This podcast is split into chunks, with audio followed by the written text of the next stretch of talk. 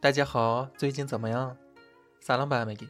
با 21 مین قسمت از پادکست های آموزشی چینی سخت نیست در خدمت شما هستیم.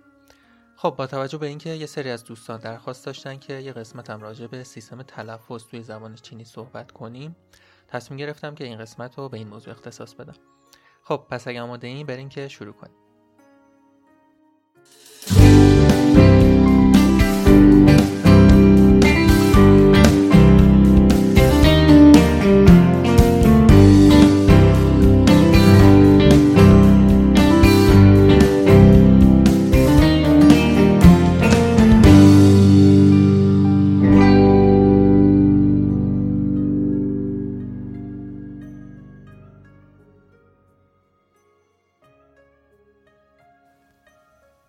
در سرتاسر سر کشور چین زبان ها و گویش های مختلفی وجود داره که تفاوت اکثرشون هم تو چگونگی تلفظ هجاشونه این لحجه ها که اکثرا تفاوت زیادی با هم دارن و به طور کلی به هشت دسته تقسیم می‌کنن که حالا زیاد با اسمش کاری نداریم شمالی وو کجیه و چند تا اسم دیگه. چینی استاندارد که با نام پوتون خو یا ماندرین شناخته میشه به عنوان زبان رسمی جمهوری خلق چین و زبان رسمی جمهوری چین یعنی همون تایوان و یکی از چهار تا زبان رسمی سنگاپور مورد استفاده قرار می‌گیره. این زبان یکی از 6 تا زبان رسمی سازمان ملل هم هستش. نحوه تلفظ ماندارین استاندارد بر پای لحجه پکنی یعنی لحجه که در پکن صحبت میشه هستش که توی دانشگاه هم با توجه به همین لحجه ماندارین تدریس می‌کنن. توی کشور چین 56 تا قومیت به رسمیت شناخته شده که بزرگترینشون قوم خان هست یا همون قوم خن که حالا توی فارسی میگیم خان که بیشتر از 90 درصد جمعیت این کشور رو در بر می‌گیره. و حالا بسیاری از این 56 تا قومیت که سریشون هم از بین رفتن زبون های محلی خودشونو دارن. خب اما گذشته از اینا بریم سراغ بحث اصلیمون یعنی ساختار هجایی و نحوه تلفظ در زبان چینی. به طور کلی توی زبان چینی هر هجا معمولا از سه بخش تشکیل میشه سامت، مصوت و آهنگ.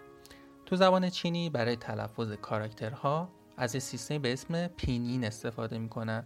این سیستم پینین حواستون باشه که به خط هیچ ربطی نداره و فقط کمک می‌کنه به ما برای تلفظ کلمات.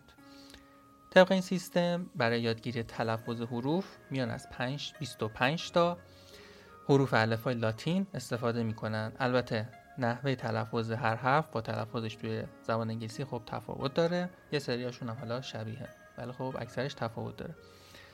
علاوه بر این برای تایپ کردن کاراکتراشون هم از همین سیستم استفاده می‌کنن حالا چه تو بحث موبایل باشه تبلت کامپیوتر انگار پینین رو وارد می‌کنن و حالا با توجه به کاراکترهایی که میاد کاراکتر مورد نظر رو انتخاب می‌کنن.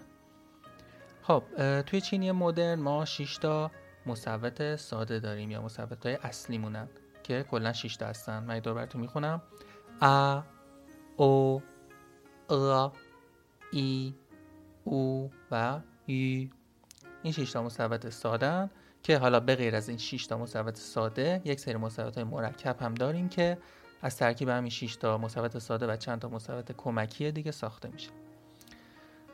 به غیر از مصوت ها ما 21 حرف صامت هم توی زبان چینی داریم.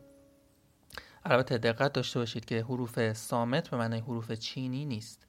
همونطور که قبلا هم گفتم زبان چینی حروف الفبا نداره و از این حروف فقط برای تلفظ کلمات و تایپ کردن کمک گرفته میشه.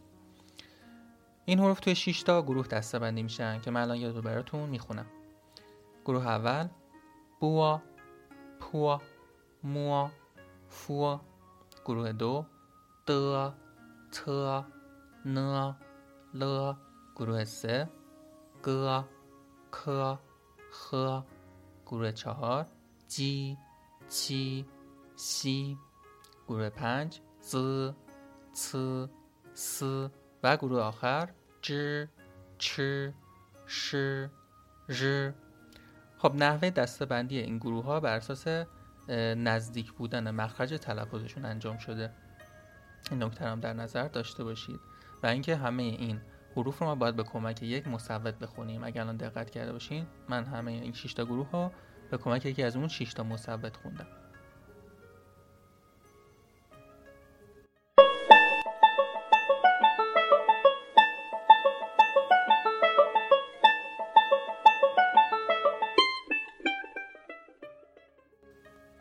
خب می‌رسیم به بحث آخرین اپیزود یعنی آهنگ ها فرق عمده زبان چینی ماندارین با اکثر زبان های دیگه جهان تو آهنگی بودنشه. یعنی چی؟ یعنی اینکه هر هجا تو این زبون با یک آهنگ خاص خونده میشه. به طور کلی تو زبان چینی چهار تا آهنگ اصلی داریم. آهنگ اول که هجا به صورت یک نواخ و کشیده تلفظ میشه. یه بار من میگم. آ آ می‌بینید؟ هجا به صورت یک نواخ و کشیده. صدا نه بالا میره نه پایین. آهنگ دوم موقع تلفظ هجا صدای فرد به صورت تدریجی به سمت بالا میره. یه بار میگم آ آ انگار مثل اینه که بخواید تعجب کنید.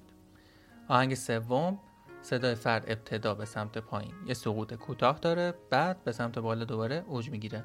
یه بار میگم آ آ ابتدا پس صدا رو می‌بریم پایین بعد دوباره میاریمش بالا. این از آهنگ سوم و آهنگ آخر هم که به صورت دفعی و ضربتی و محکم میگیمش به این صورت. آ آ. خب اینم از بحث آهنگ ها به آخر پادکست 21 رسیدیم. مثل همیشه امیدوارم مطالب این اپیزود هم براتون مفید واقع شده باشه. تا پادکست بعدی بای بای.